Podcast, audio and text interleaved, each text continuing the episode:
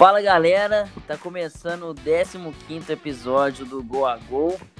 É, e o nosso Twitter é GoAGoPod. Para quem não conhece a gente, a gente tá sempre lá postando não só os nossos episódios aqui, mas a gente tem um perfil no Medium também que a gente tá sempre escrevendo. E, então segue a gente já lá já de uma vez. É, deem dicas de, de pauta pra gente abordar aqui. É, dá uma olhada nos nossos outros, nos nossos outros episódios, nos nossos outros assuntos. E fica aqui com a gente, que a gente está fazendo um episódio por semana. É, o meu nome é Henrique Salmazo, é, arroba henriquearei1 no Twitter, me segue lá também. É, e hoje eu estou aqui com o Luiz, que provavelmente está feliz da vida, soltando vários foguetes, pois Mano Menezes é o novo treinador do Palmeiras. E aí, Luiz, como é que você está com essa grande notícia. E aí, Henrique, e aí, Igor, beleza? Tudo bem com vocês? Bom, Henrique, a princípio eu fiquei um pouco revoltado. Quem me segue aí nas redes sociais pode ver. Falei que não ia assistir mais os jogos, mas aos poucos descobri que Mano Menezes odeia Daverson. E isso fez que eu estivesse do lado dele. Então tô fechado com o professor. Ô Igor, é... você pode falar pro Luiz aí uma prévia do que vai ser, do que vão ser esses anos na verdade, se é que ele vai ficar anos por lá, mas pelo menos essa reta final do Campeonato Brasileiro, porque o maior terror do Mano Menezes aqui no Cruzeiro era o Campeonato Brasileiro, e justamente é o único campeonato que resta para o Palmeiras. Então, eles contrataram querendo ganhar mata-mata, mas não tem mata-mata para jogar. Vai ser aquela tristeza no Campeonato Brasileiro, né? Olá, Henrique. Olá, Luiz. A todos os nossos amigos ouvintes. É, né, o Palmeiras só tem o Brasileirão aí pra jogar e eu senti falta da época que era só G4, porque aí a gente ia conseguir ver, quem sabe, Mano Menezes tirando um time da Libertadores, mas algo que pouco se fala é que no próximo dia 14 de setembro, sábado que vem, já teremos Cruzeiro e Palmeiras, e logo depois disso nós três estaremos juntos, nos embebedando, independente do resultado. Pois é, e hoje aqui o nosso assunto é o Barcelona.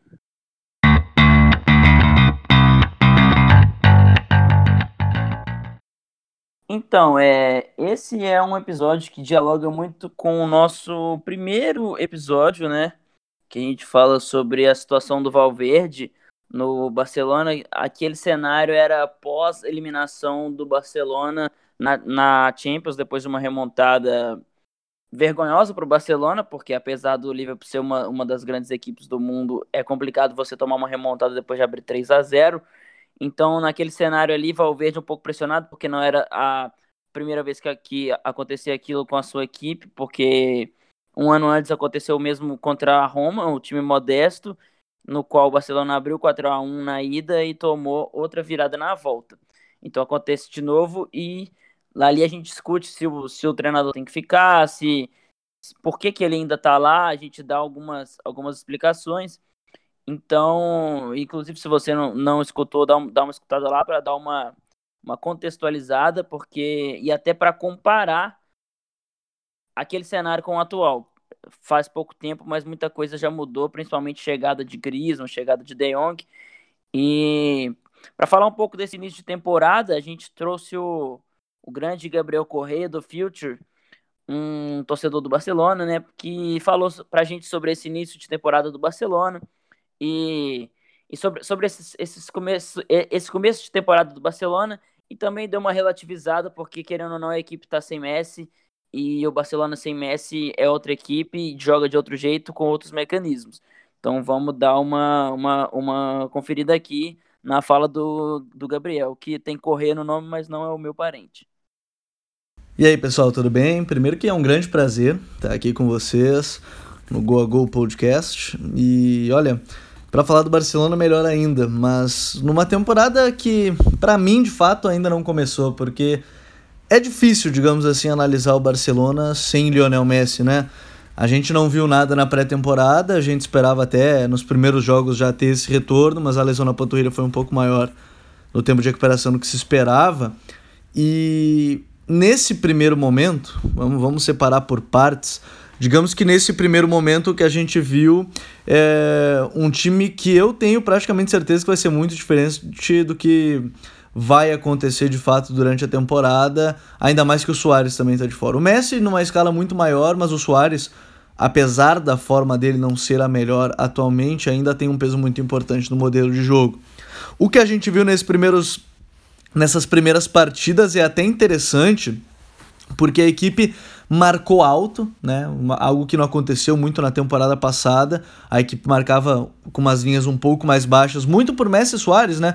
Tu não vai conseguir pedir para os dois marcar impressão a todo instante, diferente do que foi o trio de ataque atualmente, mais o meio-campo, né, que tinha ali o Carlos Pérez, o Griezmann, o Rafinha, o meio de campo com o Sérgio Roberto, o Alenhar, depois o, o, Frank De Jong, Frank De Jong com 5, Frank De Jong como é, interior esquerdo, depois eu, eu, até quero falar, um, se vocês me permitem, um capítulo à parte sobre o Frank, uh, o retorno do Busquets foi muito importante, mas é bem interessante porque o Semedo com a força física dele, o, o, o vigor físico, mas é um time que eu não considero que começou a temporada por não ter Lionel Messi.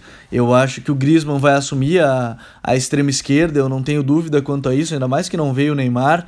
É, o Soares vai ser o centroavante, o Messi vai ser o, o meia pela direita, o, o, atacante pela direita com total liberdade, é verdade.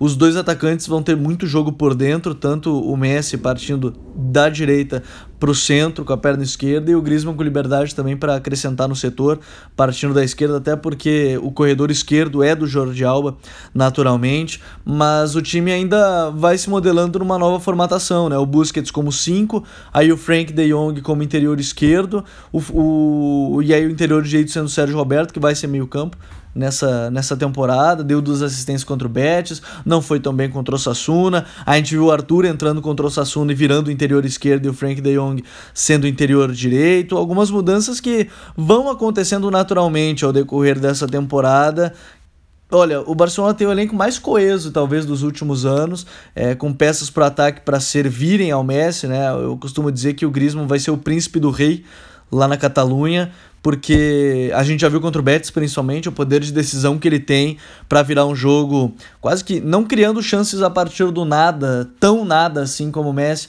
mas ele vai criar muitas oportunidades. Então eu tenho certeza que o time vai, vai melhorar ainda, mas eu acho muito complicado analisar sem ter o Messi e o Soares também é, nesse início de temporada. Eu acredito que vai brigar mais uma vez na Liga dos Campeões. Trouxe é, contratações bem pontuais, né? O Firpo pela esquerda para ser o reserva do Jordi Alba, para o Jordi Alba não estar tá com tanque vazio na reta final, esgotado mentalmente, esgotado fisicamente na reta final da temporada. Trouxe um Frank De Jong, como eu disse, vai ter um capítulo à parte para falar sobre ele. Trouxe o Griezmann, que é a peça fundamental no ataque para ser a cota de gols que faltava, criar é, chances para quando o Messi estiver muito, muito, muito marcado. Então vai vai ser bem importante. Mais do que isso, quando eu falo sobre Griezmann, é importante que qualquer coisa relacionada ao seu desempenho no Barcelona reflete a qual vai ser seu entendimento com o Messi, como vai ser o seu posicionamento. Eu gostaria muito de ver um 4-4-2 como foi na primeira temporada, né? Só que aí o Frank De Jong fazendo a Diniesta, né? Um falso meio esquerda, criando muito por dentro, um 4-3-3 bem assimétrico. Aí o Griezmann aberto pela direita com o Messi e Soares por dentro, mas não creio que isso vai acontecer pelo que a gente está acompanhando da temporada mas eu tô bem curioso. Acho que é uma temporada bem peculiar, com o Barcelona contratando pontualmente. Então tem tudo para ser uma, uma grande temporada, acho que do Barcelona com essas peças que foram contratadas. Então, ele fala sobre esse começo de temporada, né, que tem sido um pouco complicado pro, pro Barcelona, que apesar de estar sem Messi, acho que não dá para relativizar o quão ruim é esse começo de temporada e já fazendo uma prévia que eu acho que não será uma temporada fácil para o Barcelona. É, foram três rodadas. É, primeira perdeu de 1 a 0 para o Bilbao com um gol do Adures no finalzinho, um golaço, inclusive. Adures, um dos grandes jogadores da história do Atlético Bilbao. Depois uma, um jogo bailarino, né, como o próprio Mauro César gosta de falar, 5 a 2 contra o Betis. Nesse jogo, sim, Griezmann carregando. É, se não me engano, fez dois ou três gols. E a terceira rodada volta a tropeçar contra o Osasuna, um time modesto também. Na verdade, ganhou, né? Ah, não, empatou, né? Isso. Não, desculpa. Do, foi 2x2. Foi Empatou 2x2. Então, dois, dois tropeços contra equipes. Bilbao é uma, uma equipe interessante, mas de qualquer jeito o Barcelona é, poderia ter jogado mais. E o Osasuna é uma equipe bem modesta e um placar bailarino contra o Betis. É, ô Igor, eu queria que você falasse um pouco desse início de, da, do posicionamento do Griezmann. Eu acho que ele participou menos do que deveria, principalmente sem Messi. Eu acho que ele deveria tocar mais na bola, recuar um pouco as, as suas linhas, ser mais aquele 10. Então eu queria que você falasse um pouco sobre esses três jogos, que mesmo sem Messi, acho que a equipe está bem. Ainda falta um norte e acho que dá para desenhar que não vai ser uma temporada muito fácil. Sim, é, no nosso primeiro episódio a gente terminou o tópico Barcelona falando sobre se achava que tinha que mudar o treinador, se tinha que ficar, e aí vocês dois foram mais favoráveis à permanência, de que para a ideia desse grupo do Barcelona, o Valverde era o mais ideal, eu já achei que era o momento de trocar, porque foi, era uma relação insustentável já, e nesses meses que se passaram eu desenvolvi um pouco mais o meu pensamento de achar o seguinte, o Valverde ele era o cara ideal para aquele Barcelona de 2017, com Piquet, com Busquets, com Rakitic, com Iniesta, com Messi e com Soares. E foi uma, a grande temporada do Valverde no Barcelona, título espanhol, talvez até mais mais fácil do que esse último, por, mais difícil, perdão, do que esse último, porque tinha uma certa concorrência do Real Madrid, que não aconteceu na última temporada. E o Valência começou muito bem. Sim, sim. Mas agora o, a, a reformulação do Barça não foi algo tão grande, mas houve uma reformulação. E o Barça hoje não é mais o time daqueles caras. Tem o Piquet, o Busquets já não é titular absoluto, a gente viu nessas primeiras rodadas. O Rakitic está ficando no banco sempre. O Soares está fora por lesão, mas está fora. E é um Barcelona com De Jong, com Arthur, com Semedo, com Lenglet. O Alba ainda é um cara que tem uma vitalidade muito forte. E de Griezmann também e de Dembélé, apesar que ele se machuca muito. Então eu não acho que o Valverde seria o cara para levar esse grupo atual do Barcelona, que como o Gabriel disse, é, é um grupo forte até. Mas e aí o que que eu acho por causa disso?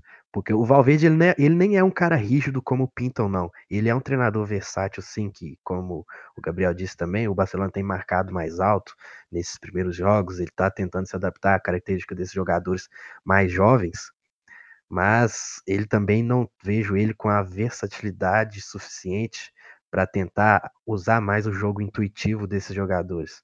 É, de Jong, Arthur é gente de muita criatividade no meu campo, pode talvez faltar um pouco de pegada, mas é o meu campo ali bem Barça mesmo, né? Que a galera romantiza muito essa ideia, mas acaba que é mesmo, que a ideia é essa, e eu não sei se o Valverde vai se escar. Nesses primeiros jogos, a gente viu justamente isso, um time um pouco mais estático com posse de bola, sem movimentação suficiente. No primeiro jogo, o Griezmann jogou de ponta esquerda, e aí ele foi totalmente lamentável, muito pouco acionado, muito preso na ponta esquerda, inclusive, né? Quando a gente pensa em Griezmann e Messi juntos, a gente vai imaginar eles tentando jogar mais próximos, centralizados ali pelo meio e com a ultrapassagem dos laterais, mas nesse jogo não foi o que aconteceu. O Griezmann realmente ficou muito aberto na esquerda.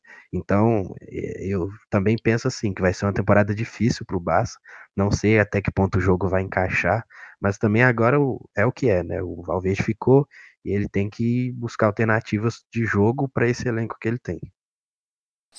Oh, o Barcelona parece que tem muita dificuldade para jogar contra time que vem fechados.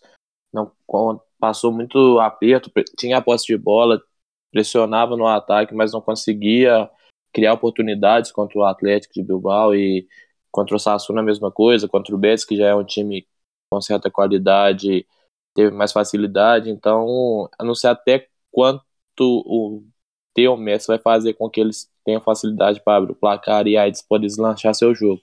Acho que a diferença é muito, então não dá para, como o Gabriel mesmo falou, não dá para você ter uma ideia de que, que vai ser a temporada sem o principal jogador do time. E sem o Soares também, que é o segundo melhor. Na última temporada a gente viu quando o Messi esteve fora, o, o Soares resolvendo os jogos. Então eu acho que assim, esse time do Barcelona depende muito do individual para resolver lá na frente. E acaba que sem muita movimentação dos jogadores, a gente vai ter que esperar para ver ele completo, para ver como que vai ser a do time.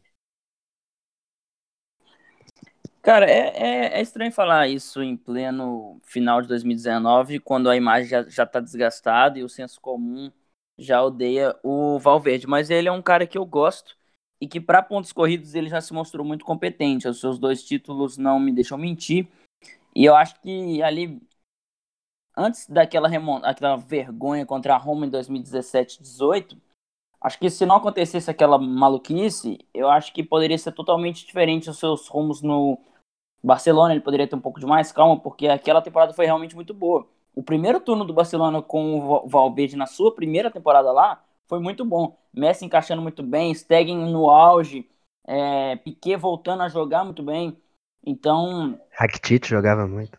Então aquela, aquela temporada realmente ali eu, foi ali que talvez o, o tanto que eu gosto do, do Valverde seja apegado àqueles jogos que, cara, eu lembro que eu gostava muito de ver o Barcelona naquela época e mas aquele jogo contra a Roma desgastou demais e aí acontece contra o Liverpool de novo que acaba é, se tornando a situação essa situação que, que que a gente se vê agora, mas é estranho, né? Porque a torcida do Barcelona, em grande parte, pelo menos os que a gente vê aqui via Twitter, os torcedores brasileiros, alguns perfis gringos que a gente vê pelo Twitter, eles, eles não gostam do Valverde, o, o grosso da, da torcida. Mas eles encaram como se o Messi e os jogadores não gostassem do Valverde, mas é o contrário. O Messi está feliz com ele lá e dá, dá entrevistas defendendo o treinador. Então parece que eles parece que eles não, não entendem isso. O, o Messi está feliz com, com o Valverde lá e ele frequentemente dá entrevistas defendendo o treinador.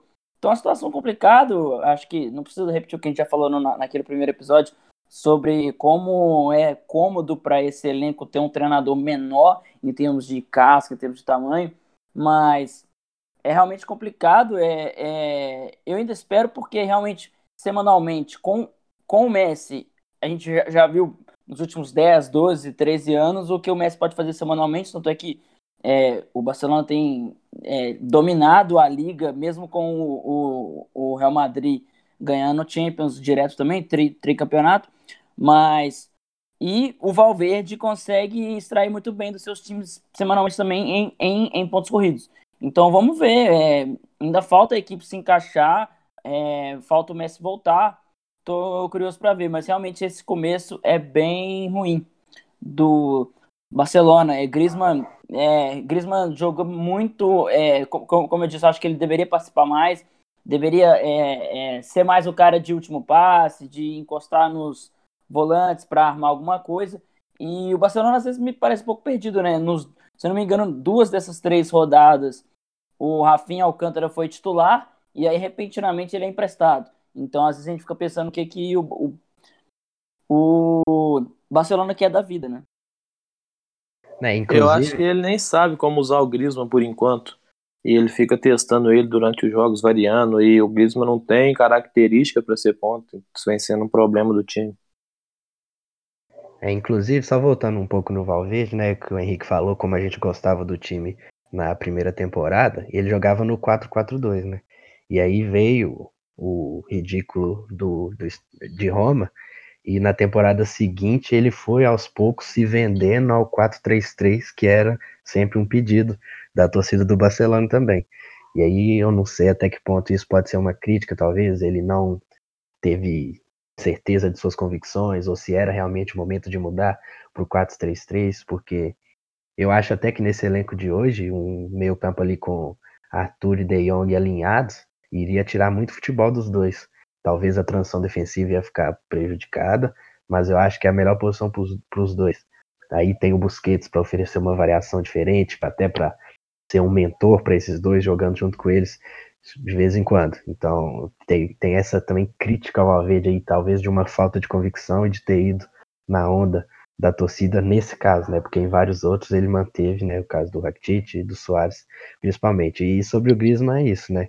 Quando ele jogou contra o Betis de falso 9, ele já foi bem melhor, até porque, como o Luiz disse, foi um jogo que o Barcelona teve mais espaço, porque o Betis, apesar de não ser mais o Betis do Setien, ainda é um time com jogadores talentosos e com vocação ofensiva.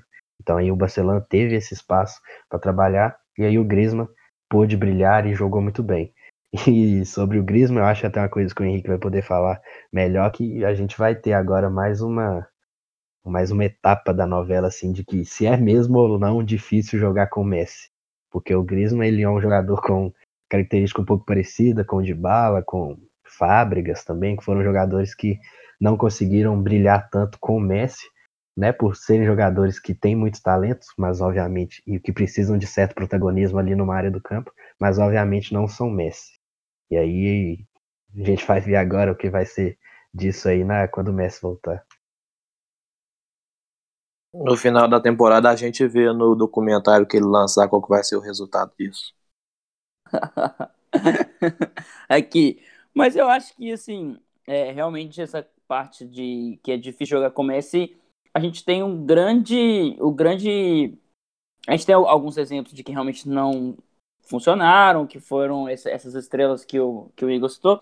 Mas eu, eu acho que para mim o grande exemplo assim que coloca isso em contradição é o Neymar, né? Porque o Neymar com o Messi foi top 3 da bola de ouro. O Neymar sem Messi é o atual Neymar que a gente vê. Que tá, tá perdido no extra-campo e dentro de campo, se ele se lesiona. Claro que ele não é, até onde a gente sabe, não é culpa dele se lesionar. Mas é um cara que com o Messi conseguiu potencializar o seu futebol e é, um, e é uma estrela também, é uma estrela mundial, é uma estrela já consolidada e, e, tem muito holofote em cima dele. É um cara que, teoricamente, precisa de um protagonismo também, mas do lado do Messi foi o que a gente viu a, a sua melhor versão até hoje. Talvez ainda jogue mais em outra equipe, talvez essa sua temporada possa ser melhor, mas até hoje o, Neymar que a gente viu foi o melhor Neymar com Messi. Mas existe, acho que, mais essa ideia pelo fato de o Griezmann ser canhoto, o de bala ser canhoto, então eles ocuparem mais ou menos a mesma faixa de campo ali, vindo partindo da direita para dentro ali, chutando da entrada da área. Então acho que eles, eles brigariam em, faixa, em termos de faixa de campo, acho que seria complicado de, de encaixar. Mas em termos de ter outra estrela pro, pro Messi dividir, o Neymar para mim é o grande exemplo de que o Neymar, que, de que o Messi potencializa essas peças ao invés de prejudicá-las. Sim, sim, é, concordo que foi. Não sei se o melhor Neymar, eu acho que ele jogou muita bola no PSG, mas jogou em fases menores, assim, né? só no Campeonato Francês, na Champions, não chegou a jogar. Mas é isso, né? O Neymar ele é um ponto esquerda. E no Barcelona, por muitas vezes, ele se sacrificou na ponta esquerda, de fato, se mantendo lá, mas sem perder o seu brilho, com certeza. Tinha jogo que o, que o Luiz Henrique usava ele como praticamente lateral, né? Meio ala ali, com três zagueiros, ele de ala, era meio maluco. Mas realmente ele não brigava em termos de faixa de campo, ele não, ele não brigava com o Messi. É, e outra coisa sobre esse Barcelona é também um certo equívoco nas análises, né? Assim, sobre tipo. É, é jogo posicional, não é? O, o De Jong rende melhor no posicional ou não? O Arthur sim ou não? E acaba que a galera rotula muito e vê pouco o jogo. Assistem os jogos, sim, mas não enxergam de fato como foi o jogo. E isso vem do Ajax já, porque o Ajax é um time que, por causa da imagem do Cruyff, de toda a sua história, está atrelado um pouco ao jogo posicional, mas é um time que se jogava se movimentando muito, que foi uma coisa, inclusive, que a gente falou lá também no primeiro episódio, como é, a, juventude dos jogadores ajudavam nesse estilo.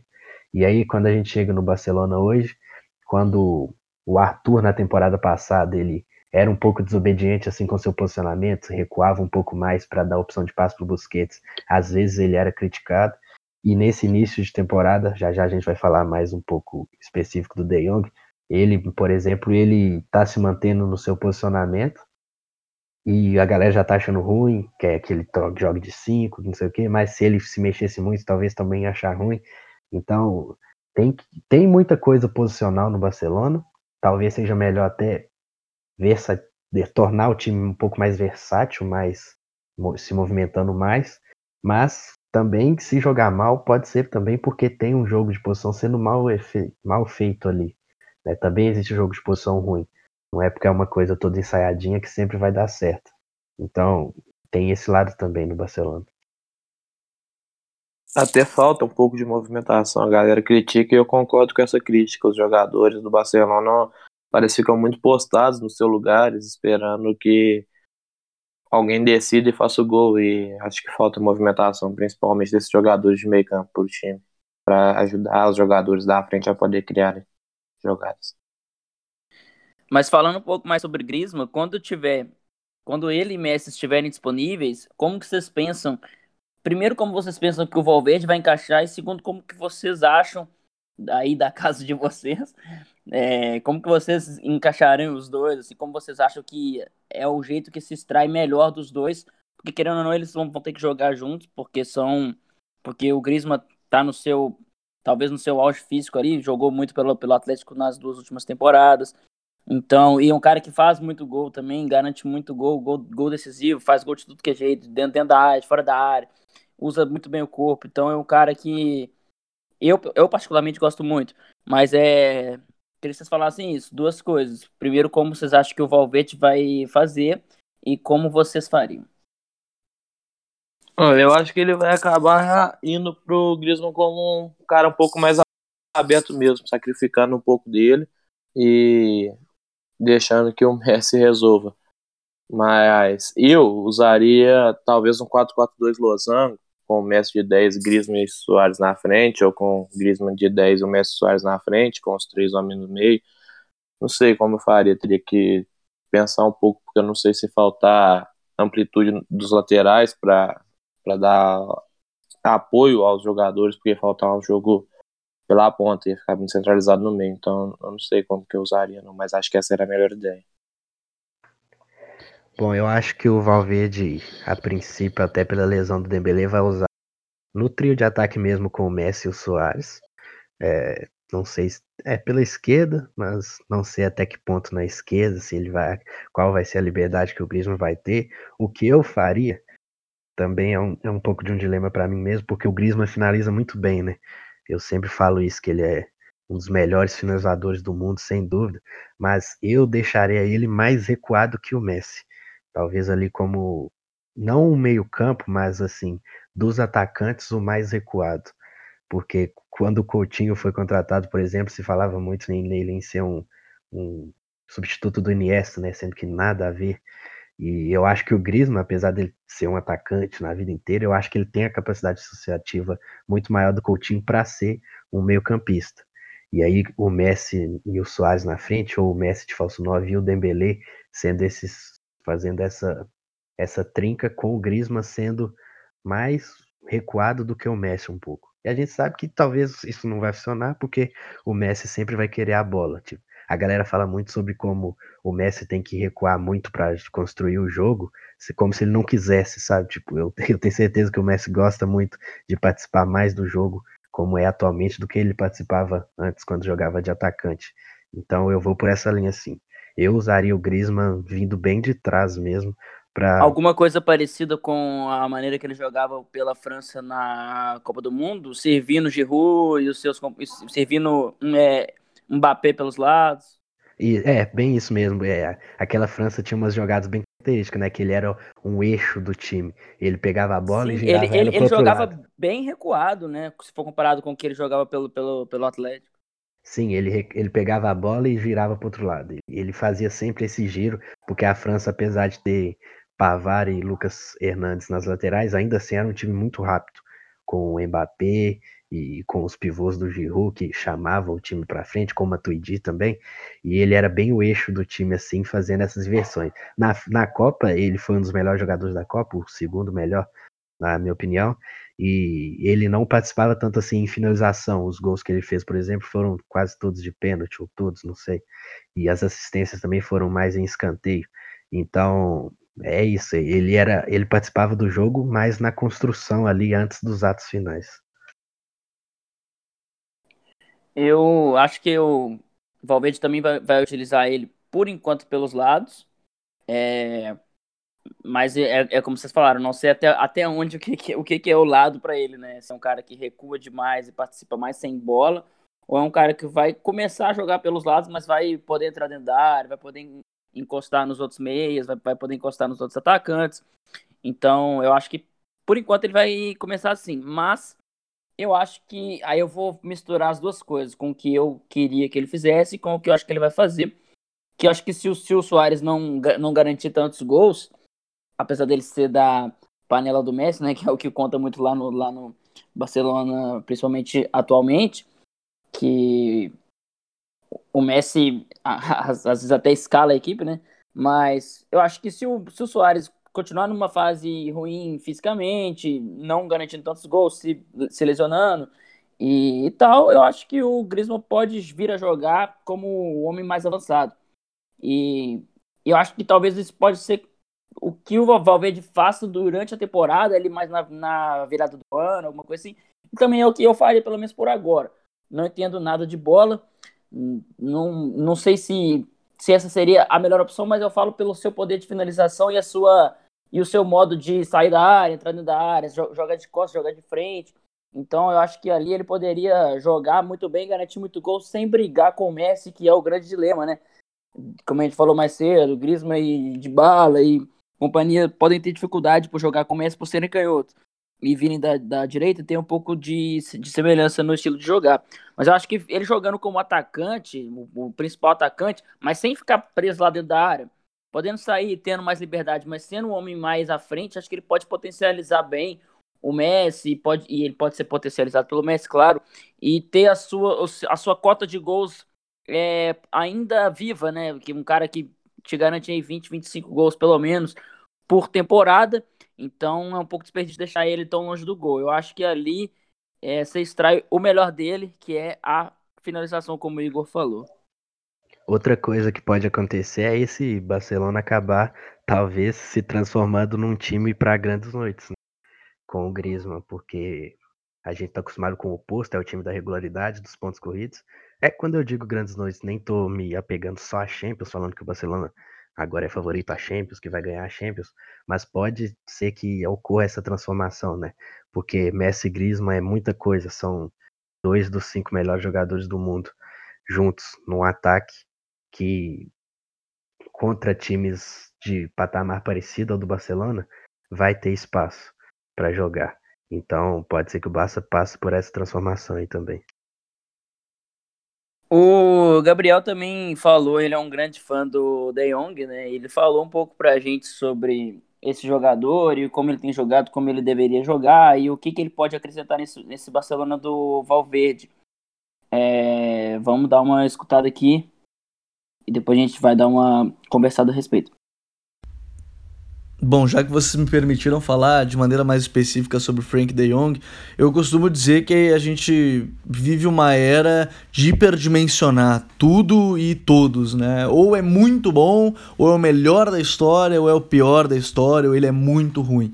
E isso aconteceu muito com esse Ajax. É, a gente tem que contextualizar toda essa chegada do Frank de Jong, né? Surge num Ajax que tem garotos, tem o, o Delete, tem o Frank, tem é, o Sean, que não é tão novo, é, tem uma equipe aí com o Danny Blind, tem uma equipe com o Tagliafico, tem muitos jovens, o Onaná, é, tem o Van de Beek, o Tadic, já jogador mais experiente, David Neres, enfim, uma equipe que mesclou muito a experiência com a juventude e que chegou à semifinal de uma Liga dos Campeões, com o Frank de Jong sendo talvez a principal peça no meio de campo, a par do Van de Beek, né, como grande compensador desse time, sem aparecer tanto, mas que acabou sendo fundamental também.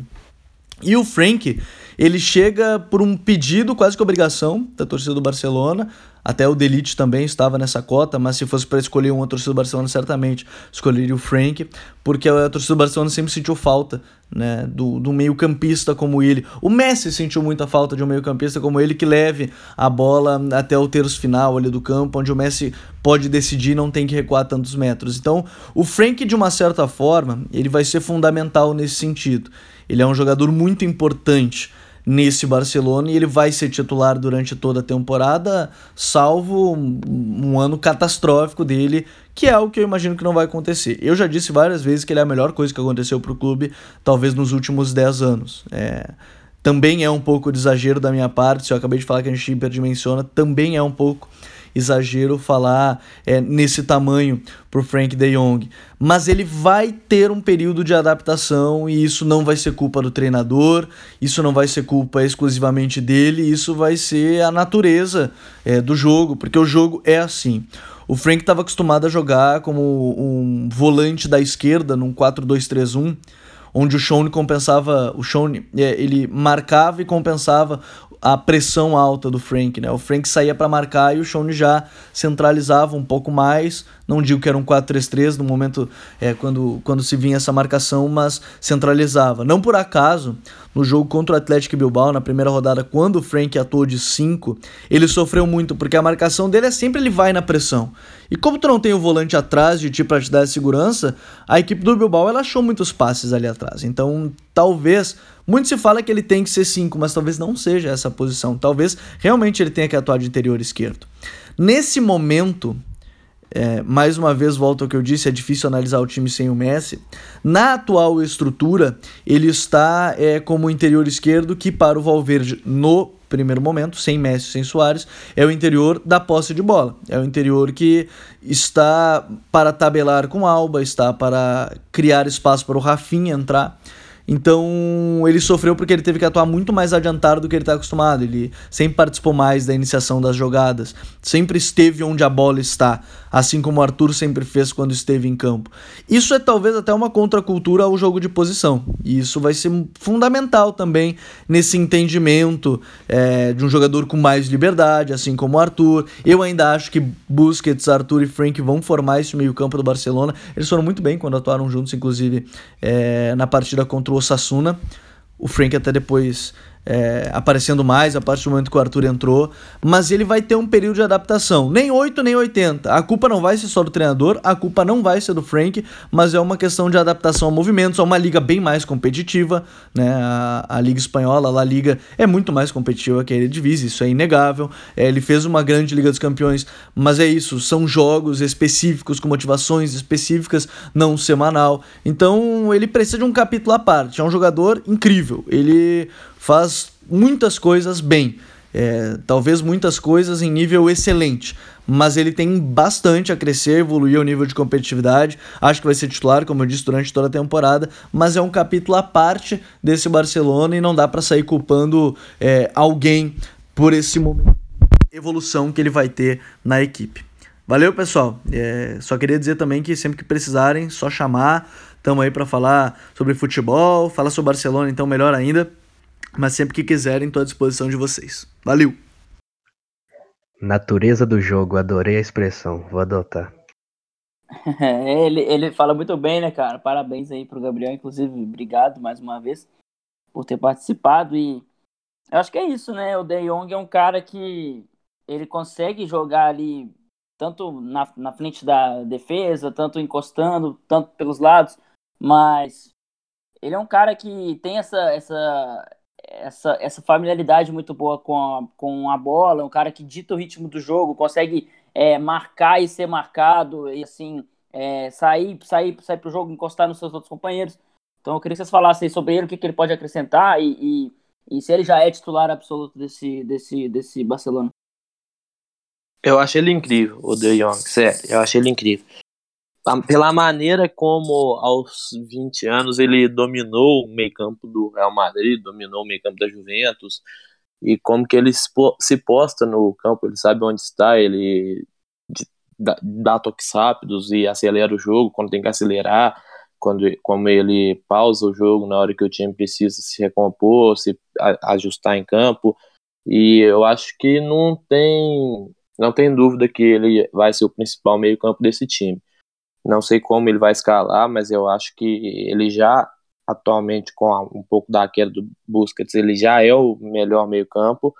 E eu acho que ele só tem que se encontrar o melhor lugar em campo para o De Jong jogar. E aí, a partir dele, escolher os melhores companheiros para ele. O que eu mais gosto no De Jong é como ele alia o drible ao jogo dele.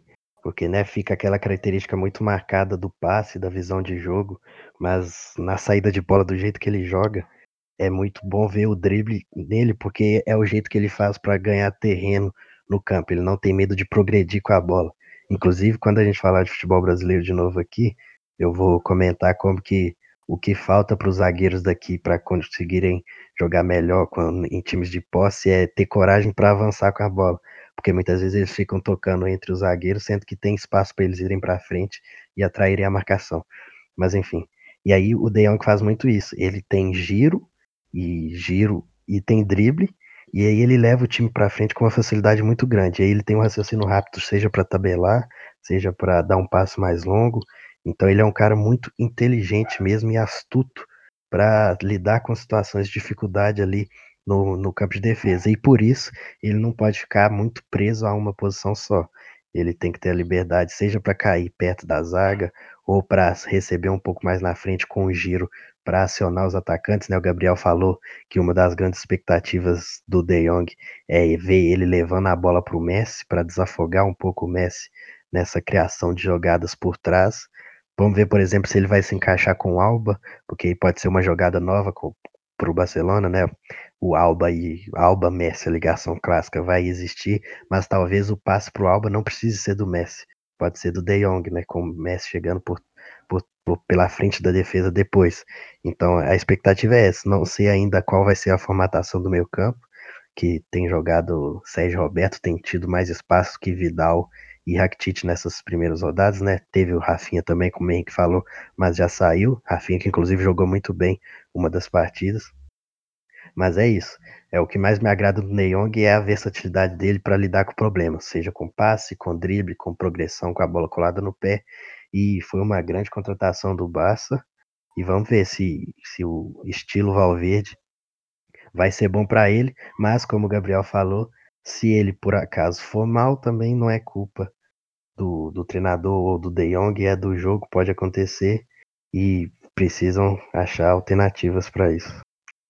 Inclusive, fugindo um pouco do assunto de Barça, mas voltando a esse, assunto de Ajax e, e jogador se dá mal, é, ainda na sua, na sua primeira, na sua primeira, nas, na, nas suas primeiras impressões, é, Delite entregou tudo pela Juventus contra o Napoli naquele 4x3. E já tem gente querendo queimar ele, falando que ele é superestimado. Então, o pessoal às vezes tem que segurar um pouco a onda também, né? Nesses comentários, é uma nova equipe, uma nova liga, com um novo idioma, com novos companheiros. Então, Delite agora já não presta para alguns torcedores da Juventus. É...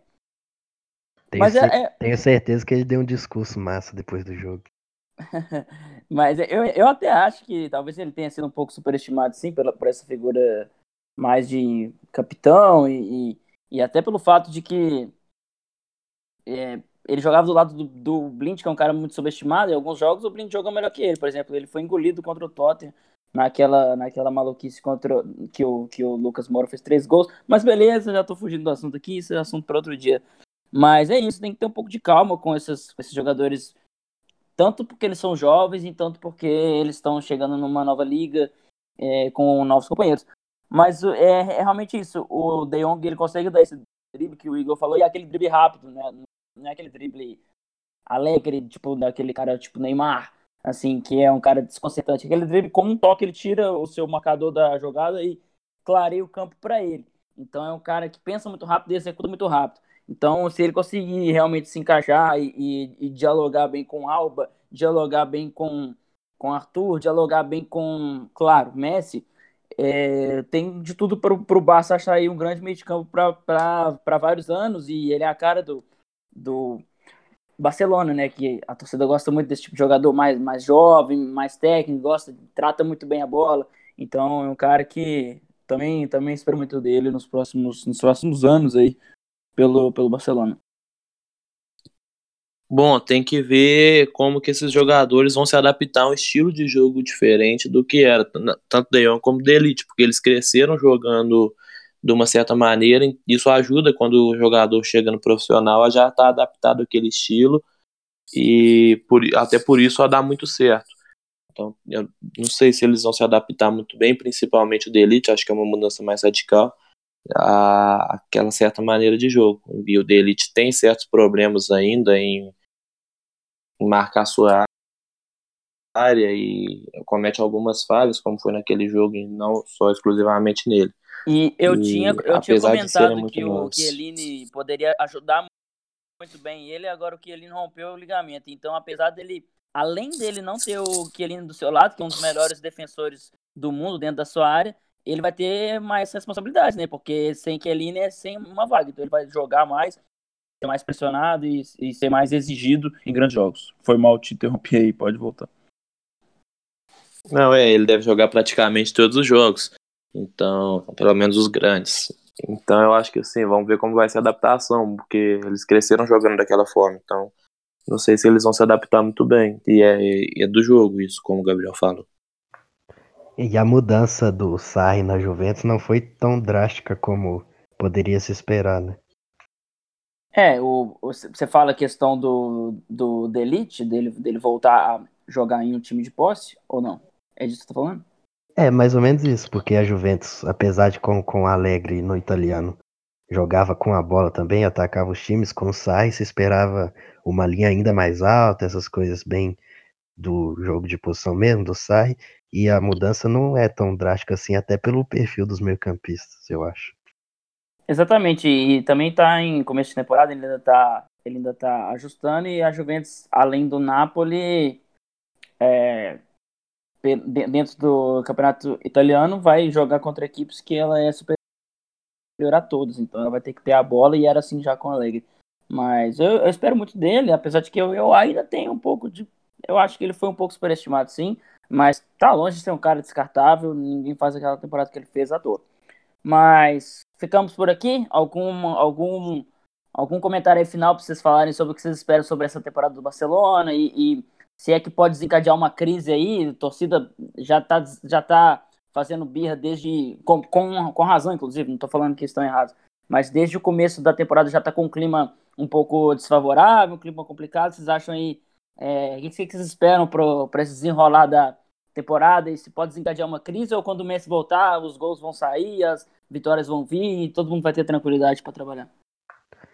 Acho que pode pintar talvez uma temporada sem títulos, que seria desastroso, mas como a gente vem dizendo, com o Messi o campeonato espanhol pode ser muito tranquilo para o Barcelona, mas eu vejo tanto o Real quanto o Atlético com condições de no mínimo fazer frente e se o Barça não mostrar muita evolução, sejam os campeões um dos dois, obviamente, seja o campeão e o Barça acabe ficando para trás aí. E na Champions não dá para bancar nada, não, não tem como você exigir um título de Champions. É, como diz Guardiola, quem tem o Messi é o favorito. Então, se ele estiver numa fase boa, o Barcelona vai, vai conquistar algum título com certeza. Mas eu acho que essa parada da torcida, porque elas já vinham contra a permanência do Valverde, na sua grande maioria por isso que elas já estão pegando um pouco no pé. Mas eu acho que vem uma temporada tranquila do Barcelona conquistando pelo menos um título por causa do fator Messi. Eu vou agradecer demais o Gabriel Correia, mais uma vez ele não é meu parente, mas feliz demais pela, pelos seus comentários, um cara que acompanha muito futebol, analisa muito bem e agregou demais aqui para o debate. Valeuzão, Gabriel, bem-vindo pelas próximas vezes aí, sempre que quiser pode aparecer. E agora nós vamos para a dica da semana.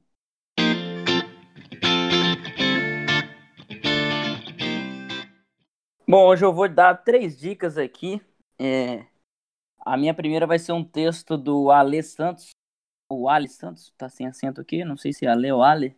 Mas enfim, é um cara. Eu não, não conhecia, vi um texto dele no, no Twitter e, e me interessei, li alguns outros que ele escreve para Vice, um site também muito interessante. Ele tem uma, uma coluna lá e o texto sobre. O, o título do texto é Os primeiros defensores da superioridade branca no Brasil foram mais poderosos que a Ku Klux Klan. Então ele fala sobre a construção do racismo brasileiro. Ele, ele, é, ele é negro, né? E estuda muito sobre, sobre essa história de, dessa, dessa miscigenação brasileira e, e chegada dos, dos africanos aqui, abolição da escravatura e tudo mais. Então, esse texto ele fala sobre como a construção do racismo brasileiro ela foi, foi bancada por todas as, as grandes áreas, os grandes formadores de opinião. E ele fala que existem autores racistas, assumidamente racistas, médicos, que fizeram livros, artigos racistas, falando que existe uma, uma diferença de cognição entre negros e brancos. E são livros que foram é, muito conceituados, eles eram formadores de, de opinião mesmo, faculdades usavam livros desses caras. É, aí ele cita vários exemplos, jornalistas usando argumentos é, teoricamente científicos sendo racista. Então ele fala que era uma construção realmente é, vindo da, dos grandes formadores de opinião. Então é algo realmente uma, uma superioridade branca brasileira é, tomada por toda parte. Texto bem interessante aí para quem quiser. E, a, os outros textos dele também são bem, são bem legais. Tem uma, tem uma coluna lá na Vice muito interessante. É, a minha segunda dica é sobre futebol agora é o site Cruzeiropedia. É, para quem gosta de número e estatística e também quem torce para o Cruzeiro, ou não, né, gosta desse, desse tipo de assunto, é um site Cruzeiropedia, Cruzeiropedia, P-E-D-I-A, e ele fala, ele tem todos os dados sobre o Cruzeiro, jogadores históricos, quem tem mais jogos pelo clube, é, estrangeiros com mais número de gols, é, treinadores com mais aproveitamento, treinadores tem tudo que você imaginar lá e é sempre atualizado. Ele mostra lá qual foi a última atualização, é sempre ou tá um jogo atrasado ou tá atualizado. Então lá tem eu, eu me embaso muito lá para saber algumas curiosidades. Tem, tem detalhes de todo mundo que tá no elenco, desde quanto que chegou, quantos jogos que tem, quantos minutos, quantos gols, é, goleiro, quantos gols, gols sofridos, média de gols. É bem, é bem interessante mesmo. E para quem tá acostumado aí com páginas com páginas sem graça aí no, no Twitter, páginas compradas aí, que a gente viu lá naquela reportagem do Fantástico Cruzeiro, realmente comprou várias, várias páginas grandes e cheio de piada sem graça e piada homofóbica. É, eu recomendo demais porque é um, uma galera. Eu não sei quem são, sinceramente não sei quem são. Então, mas realmente é um trabalho bem, bem, bem legal dessa, dessa galera aí que eu não sei quem que é. é a minha terceira e última dica, foi mal estar tá me alongando aqui, é sobre o novo álbum do Tu, que é uma banda de prog metal, é, rock progressivo e coisas do tipo, que chama Fear Inoculum. É, para quem conhece o Tu, é, já sabe o que você esperar, músicas longas, um álbum muito longo, muito complexo. E depois de 13 anos sem lançar nada, eles voltaram. Pensei que eles tinham desistido da vida e não desistiram. Quem não gosta e gosta desse som mais complexo, música tem músicas de 9, 10, 11 minutos, um mistureba de metal com progressivo tudo mais, da vibe ali do Dream Theater, mas bem atual. É, são essas minhas três dicas. Mais uma vez, desculpa por ter falado muito. E agora eu fico com vocês. Bom, a minha dica na semana vai ser um texto do Vitor Calcagno, arroba Victor Calca no Twitter, que ele foi lançado recentemente, que ele trabalhou uma semana como entregador e ele conta as dificuldades, os maus que ele passou, como o salário é difícil e que como a gente, apesar de, de, de dificuldade para arrumar emprego e tal, mas que tem esse acesso ao ensino superior, somos privilegiados só por isso. Pela a luta do dia a dia dessas galera aí. Isso me tocou muito e eu recomendo a todos que leiam isso.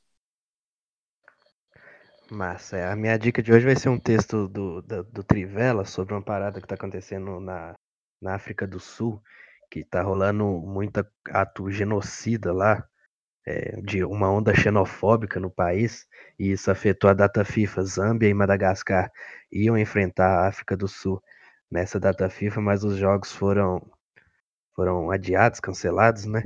Por causa dessa onda xenofóbica que tá rolando lá no país, já deixou sete mortos em Joanesburgo e tem umas imagens bem graves assim de fogo no meio da rua, é, gente indo para cima das outras e essas coisas a gente sempre vê no Twitter como algumas coisas assim lá do, do continente africano são deixadas de lado, né?